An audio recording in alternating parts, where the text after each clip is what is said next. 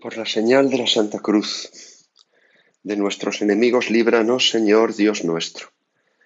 En el nombre del Padre y del Hijo y del Espíritu Santo. Amén.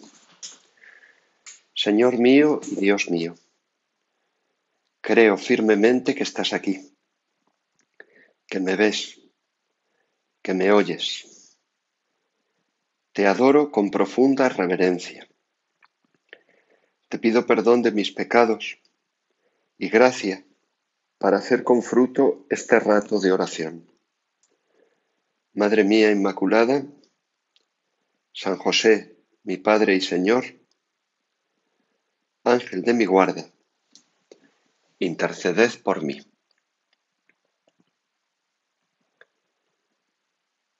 Terminamos con esta meditación, las meditaciones sobre el discurso del pan de vida.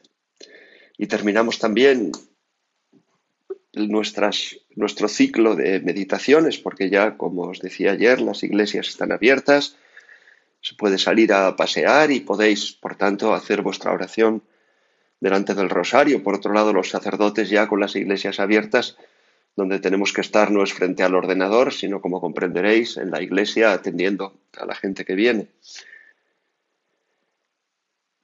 Vamos a encarar ahora delante de Dios esta última escena del discurso del pan de vida, que es una escena triste pero muy emocionante, muy conmovedora, porque el corazón de Jesús vuelve a salir a, sus ojos y, a sus labios de una manera que nos va a enternecer.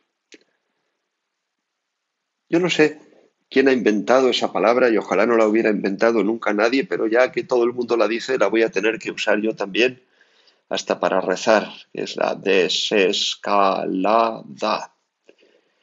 Pues sí, porque después de aquellas palabras del Señor y del discurso comenzó, podríamos decir, la desescalada. Nos dice San Juan que desde ese momento, por eso digo que es el principio de la desescalada, muchos discípulos se echaron atrás y ya no andaban con él. Fijaos, durante tres años cada vez más las multitudes se iban apiñando en torno a Jesús, como una bola de nieve, digamos, o un soufflé, que se va hinchando, hinchando, hinchando, porque veían los milagros que el Señor hacía, les, les fascinaba todo aquello, todo aquel poder que emanaba de sus manos. Y, claro, todo el mundo, ¿quién no tiene un milagro pendiente? ¿Quién no tiene un favor que pedir? Pues id juntando todos estos factores y veis que la gente se apiñaba, se apiñaba a Jesús. Varias veces siempre desconfió de, esas multitudes que se pisaban unos a otros e intentó varias veces pinchar el suflé. Creo que ya lo hemos considerado aquí en estas meditaciones, cuando se volvía a los que le seguían y decía, si alguno viene en pos de mí y no odia a su padre, a su madre y a sus hermanos e incluso a sí mismo, no es digno de mí. El que no toma su cruz y me sigue no es digno de mí. Pero ellos hacían como los apóstoles cuando escuchaban hablar de la cruz, como que no entendían, como que no querían saber nada del asunto y le seguían. Bueno, muy bien, pero, pero oye, pero cúrame a mi hija. ¿eh? Todo eso hizo que se siguiera hinchando, hinchando, hinchando el suflé, aumentando la bola de nieve hasta estas palabras. Cuando el Señor pronunció estas palabras que les parecieron durísimas por lo que ayer considerábamos, gran parte de ellos dijeron, este hombre está loco. Estamos siguiendo a un loco. Esto que ha dicho es inadmisible, es intolerable. ¿Por qué? Simplemente porque no lo entendía. Y entonces todos los milagros que habían visto no sirvieron para nada.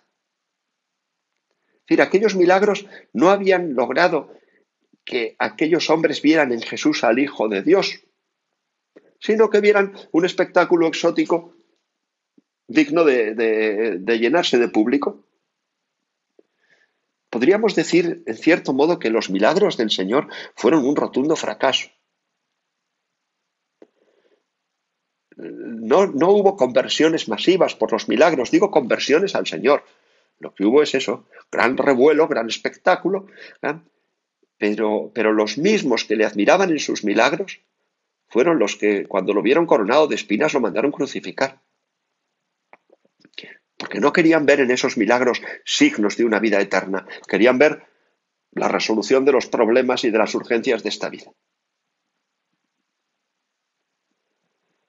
Y repito, cuando llegó el momento del discurso del pan de vida y escucharon aquellas cosas que les parecieron tan duras, era el momento de demostrar si creían en él o no. ¿Por qué? Porque lo que decía Jesús no eran capaces de entenderlo. Les sonaba como una aberración. Y entonces, si no lo entiendo, es que no es verdad. Si no lo entiendo, es que este hombre está loco, como le sucede a tanta gente con la doctrina de la Iglesia y a veces con las palabras que predicamos los sacerdotes. Como esto no lo entiendo, no es verdad. Es decir, si la verdad no cabe en mi cabeza, es que es mentira. Si no está de acuerdo esto con lo que yo pienso, con lo que yo opino, si excede mi capacidad de comprensión, entonces no lo acepto. Claro, no creían en él. Cuando tú crees en alguien, y esta forma de creer, de fe, solamente la debemos dar a Dios, le has dado un cheque en blanco. Todo lo que dice lo crees, aunque no lo entiendas. Decía, creo que era San Agustín, ¿eh? credo ut intellegam. Es decir, primero creo para que después pueda entender. No siempre primero puedo entender para después creer. Hay cosas que primero tengo que creerlas porque me fío de quien me las dice y luego ya las entenderé. Cuando Jesús va a lavar los pies a Simón Pedro, Simón Pedro no entiende nada. Señor, tú lavarme a mí los pies. ¿Y qué le dice el Señor? Lo que yo hago no lo entiendes ahora. Acógelo. Lo entenderás ya más tarde, después. Pero la confianza que estos hombres tenían en Jesús no era incondicional. Y al Señor no se le puede seguir si uno no tiene una confianza rendida, incondicional en Él. Puedes decirle ahora al Señor, Señor, creo en ti, pase lo que pase. Señor, creo en ti a pesar de los pesares. Señor, creo en ti, suceda lo que suceda, me pidas lo que me pidas, creo en ti. Qué bien si se lo podemos decir, digámoselo, pero digámoselo de corazón. No siempre entiendo lo que dices, pero creo en ti. Con aquellos judíos, habitantes de Cafarnaún, no fue así. Se echaron atrás y ya no andaban con él. Y empieza una nueva etapa, la última etapa de la vida pública, también la más breve, porque ya va en la desescalada, ya va, ya vamos camino de la pasión. Y en esta última etapa, que más que una desescalada es un despeñamiento, porque fue muy rápida, es decir, faltaba muy poco para que el Señor fuera prendido en el huerto de los olivos, Jesús empezó a tener más fans que discípulos. ¿Qué quiere decir? Pues que Jesús se convirtió en objeto de habladurías. La gente ya no le seguía. Hablaba de él, ah, pues yo estoy a favor, ah, pues yo estoy en contra, y este será, este no será, vendrá a la fiesta, no vendrá a la fiesta, uy, mira dónde está, pues y, por qué no le han cogido, bueno, pues eh, ya le cogerán, etc. Y entonces había algunos que estaban a favor, otros que estaban en contra, pero el Señor no quiere fans, el Señor quiere discípulos. Y el Señor te lo dice, yo no quiero que estés a favor de mí, quiero que me sigas. No quiero que, eh, que simplemente hables bien de mí, quiero que vengas conmigo. Porque mucha gente, por desgracia, todavía en nuestros días, confunde la piedad, la fe católica con una ideología. Ah, pues yo me apunto a eso. Ah, sí, pues yo voto a eso. Yo, yo estoy a favor. Pero tú qué estás dando, tú, tú qué cerca estás de la cruz, tú estás siguiendo al Señor. Se te llena la boca diciendo, ah, la iglesia, el Papa, Jesucristo. Pero lo estás diciendo todo desde el sillón. No te has movido nada, simplemente hablas, hablas y hablas y publicas en Internet unas cosas, eh, pero, no te mueves. Tú no eres un discípulo del Señor, tú eres un fan.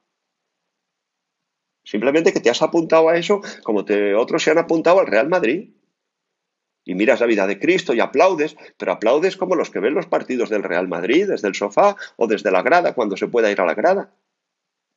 Pero tú no le estás siguiendo. Bueno, pues nuestro Señor Jesucristo en esta última etapa de su vida pública tuvo fans y detractores, pero ya discípulos cada vez menos. Ya eran muy pocos los que le seguían.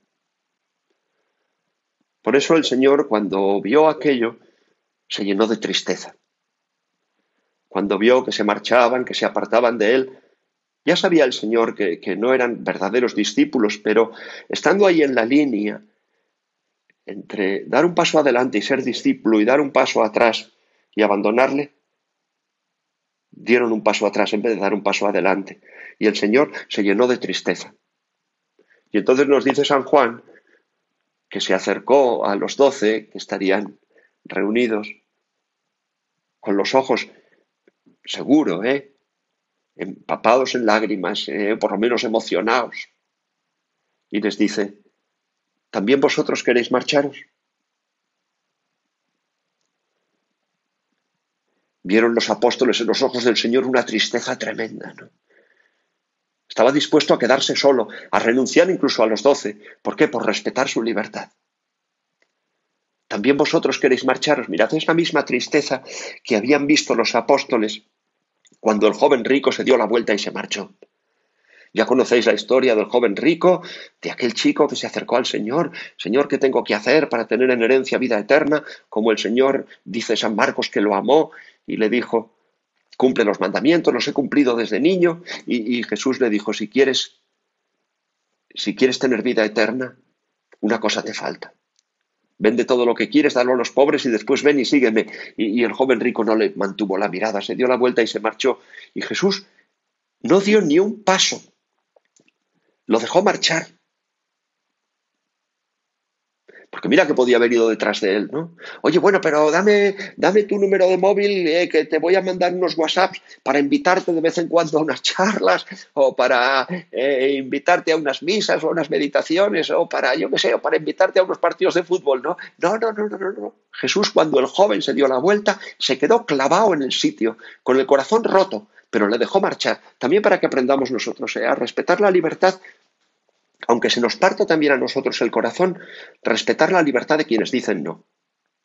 Cuando tú a una persona le hablas de Cristo, le invitas a acercarse a la iglesia, le invitas a confesarse, y te dice, no, no seas pesado.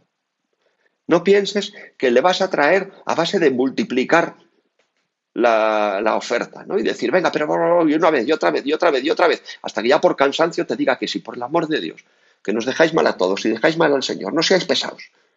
Que el Señor no fue un pesado. Si te dice que no, déjale en paz. Ya volverá, pero respeta su libertad y tú reza por él, mortifícate por él. Pero déjale en paz. Es un misterio, lo sé, pero también sé que es misterio de amor.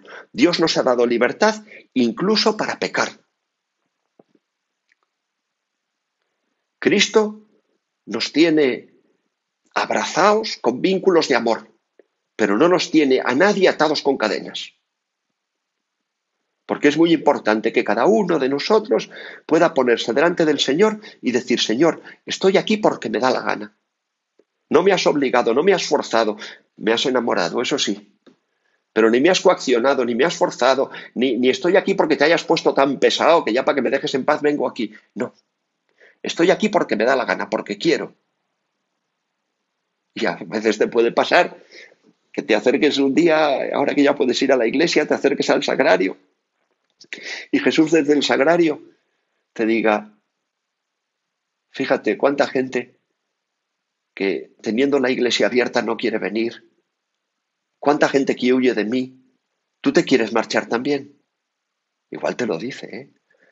Tú te quieres marchar también y entonces tú dile, no, Señor, yo quiero estar contigo y quiero estar contigo porque quiero, porque me da la real gana, porque te amo con todo mi corazón. No me has obligado. Lo hago porque te amo. Ah, a veces las mamás, eh, y esto os lo digo con los hijos eh, jóvenes, sois un poco pesadas, algunas.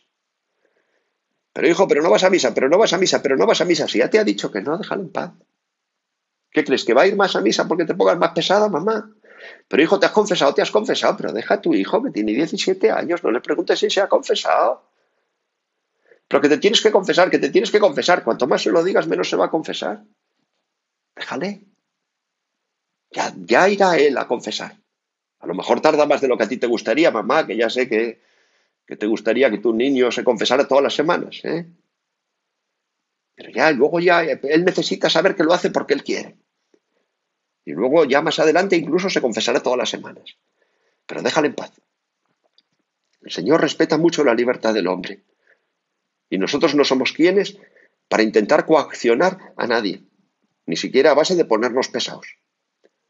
Él mismo nos ha dicho que si vais a algún lugar y no reciben vuestro anuncio, sacudíos el polvo de los pies al salir de allí. Dejadles. Ahora luego rezad por ellos, ofreced por ellos ayunos, sacrificios, mortificaciones. Y si no han venido por vuestra palabra, vendrán por vuestra oración y por vuestros ayunos y penitencias. También vale para las mamás. Más que ser tan pesado con tu hijo joven, reza y mortifícate por él. Y luego déjale libre. Es importante que tengamos la posibilidad de pecar para que no la usemos, pero sobre todo para que podamos decir, Señor, estoy aquí porque me da la gana. Es verdad, podría alejarme de ti. Cuando estaba yo en la universidad, me acuerdo de, eh, pues yo antes de las clases iba todos los días a, misa allí en la misma facultad. Y un compañero mío que, pues que presumía de ateo y de libertino, me decía, bueno, Fernando, pero si lo tuyo no tiene mérito, a ti lo que te, seguro que lo que te cuesta trabajo es pecar, lo tuyo, le daban ganas de partir en la cara, pero no se la partía, además me reía, porque digo, sí, pecar no cuesta ningún trabajo, hijo, pecar es soltar, es soltar el freno de mano y dejarte caer. ¿Qué te crees? ¿Que no me cuesta trabajo levantarme tres cuartos de hora antes para llegar a misa antes de las clases? Pero no le decía nada, ¿para qué? Me reía. Pero, lo hago, pero lo hago porque me da la gana, lo hago porque quiero, no me obliga a nadie. Claro. Gracias, Señor, porque nos has hecho libres y porque respetas tanto nuestra libertad. Porque cuando pecamos, lo único que haces es llorar. Concédenos no pecar jamás, Señor, no ofenderte nunca.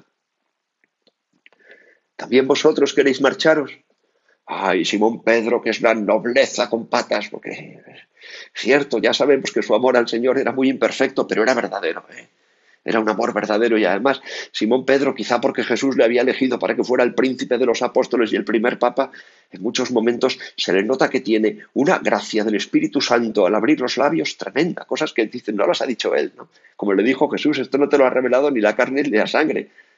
Pues cuando se acerca Jesús a los apóstoles y les dice, también vosotros queréis marcharos, Simón Pedro, lleno de emoción y de, y de cariño que le tenía el Señor, le dice, Señor, ¿a quién vamos a ir? Tú tienes palabras de vida eterna. Oh, paladea esas palabras de Simón Pedro. Díselas también tú a Jesús, que seguro que lo sientes como lo sentía Simón Pedro. Señor, ¿a quién vamos a ir? Señor, si no te hubiera conocido, uy, tendría mil caminos por los que transitar.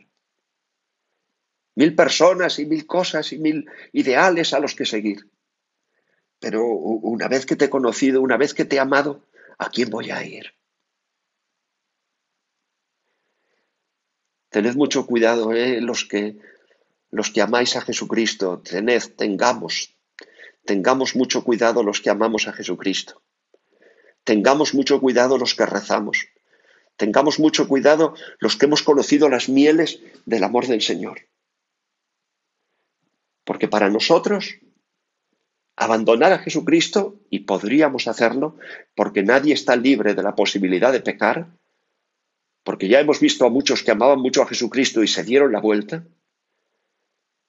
pues para nosotros el abandonar a Jesucristo sería perder la vida irremisiblemente, también aquí. Porque quien no ha conocido a Jesucristo puede vivir sin Él y imaginarse que es feliz. Pero quien la ha conocido, quien ha gustado las mieles de su amor, si se separa del camino, será un desgraciado toda la vida. Porque todo, todo le parecerá vacío, todo les sabrá a asco. Dice Fray Luis de León, que mirarán los ojos, que vieron de tu rostro la hermosura, que no les sea enojos. Quien gustó tu dulzura, que no tendrá por llanto y amargura. Y es verdad, ¿eh? O sea, no es lo mismo eh, caerte cuando vas caminando por la calle y tropiezas en un bordillo, que a lo mejor no te pasa nada, te levantas, te quitas el polvo y ya está, que caerte cuando vas en bicicleta.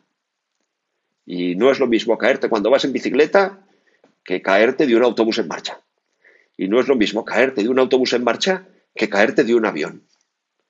Bueno, pues algunos de vosotros el Señor os ha levantado en un avión, porque surcáis los, los, cielos y porque miráis al Señor a la cara y porque gustáis las bienes de su amor.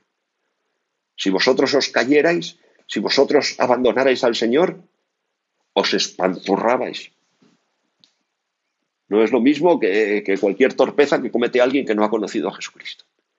Ya vuestra vida no tendría remedio y la mía tampoco si, si me separara del Señor. Señor, no permitas, jamás, jamás permitas que me separe de ti. Qué bien lo sabía María Magdalena y aquí lo hemos meditado y rezado cuando después de pensar que el Señor estaba muerto ya no quería retomar su vida, quería morir con él y se va al sepulcro y llora diciendo, no quiero nada, ni, ni los ángeles me interesáis, ya solo le quiero a él, he gustado su amor, ¿a dónde voy a ir ahora? ¿Qué diferencia con los pobrecitos de Maús que ya se ve que no habían amado al Señor y intentaban, eso sí, ¿a dónde vamos a ir? A casa, a la nevera, a ver si algún yogur queda sin caducar y si está caducado todavía duran 15 días más. ¿A dónde vais a ir? A comprar el pan. Oh, qué pena, qué pena. Simón Pedro no, hubiera podido vivir sin Cristo. De hecho, para Simón Pedro el sábado santo fue un día terrible. Y hasta después de resucitado, hasta que se le apareció en el lago, fueron días tremendos, hasta que no le dijo por tres veces que lo amaba. Porque ya no podía vivir sin él. Y así somos tú y yo, ¿verdad que sí? Señor, que no podemos vivir sin ti. Señor, no permitas, no permitas que te abandonemos jamás. No permitas que nos separemos de ti por nada del mundo. Que no podríamos vivir sin ti. Y le sigue diciendo, ¿a quién iremos? Tú tienes palabras de vida eterna. ¿De verdad pensáis que Simón Pedro había entendido lo que había dicho Jesús en el discurso? ¿De verdad pensáis que Simón Pedro ya estaba en condiciones de escribir un tratado sobre la transustanciación y, sobre eh, teología sacramental de la Eucaristía? Simón Pedro no había entendido nada, igual que aquellos hombres de Cafarnaún. Le había sonado todo como a ellos. Pero sin embargo, Simón Pedro, escuchando aquello que no entendía, dice, no entiendo nada de lo que has dicho, pero me parece que hablas como Dios. Me parece que tus palabras son vida eterna, aunque yo no las entienda. No te entiendo lo que dices, Señor, pero qué dulce, qué dulce me suena todo lo que dices. No, no quiero separarme de ti. Si no lo entiendo ahora, ya lo entenderé más tarde. Pero yo no te sigo por lo que dices, te sigo por ser quien eres. Y sé que tus palabras son vida y son vida eterna. Pero te sigo por ser quien eres. Tú tienes palabras de vida eterna. Nadie habla como tú. Y es verdad, ¿eh? cualquiera que lea el Evangelio con un corazón limpio y, que busque la verdad se da cuenta que lo que hay ahí no lo hay en ningún, en ningún lugar del mundo.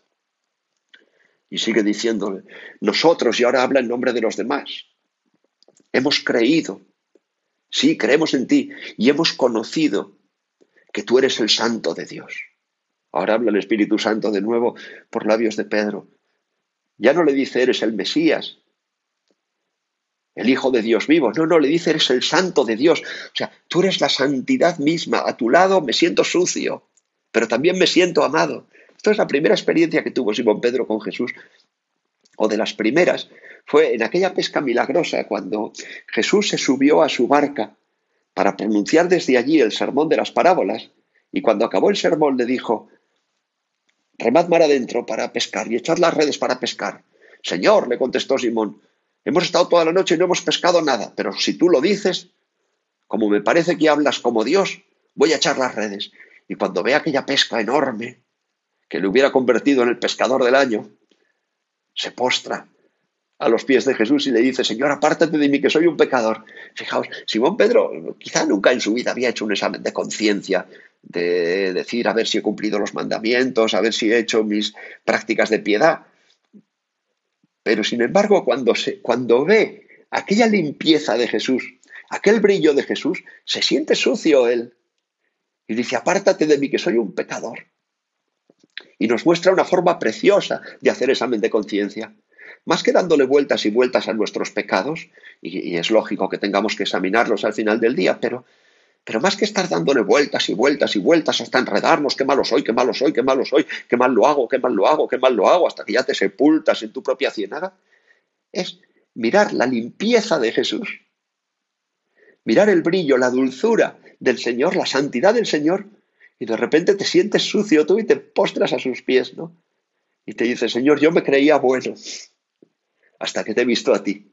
Pero ahora que te veo a ti y veo lo que es la santidad de Dios, veo que eres el santo de Dios, me doy cuenta que soy un pecador. Pero de qué manera más dulce me doy cuenta. No me enfado conmigo mismo. Simplemente me siento indigno de ti. Pero a la vez ves con qué cariño te mira el Señor cuando te has postrado así ante Él.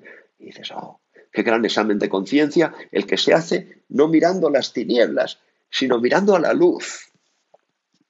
Y en nosotros, por contraste, viéndonos tan lejos, tan indignos, pero a la vez tan queridos y por eso también tan cerca, ¿eh? a la vez que tan lejos. Tú eres el santo de Dios. Está diciendo, nosotros somos unos pecadores. Es lo que le pasa al buen ladrón también en la cruz.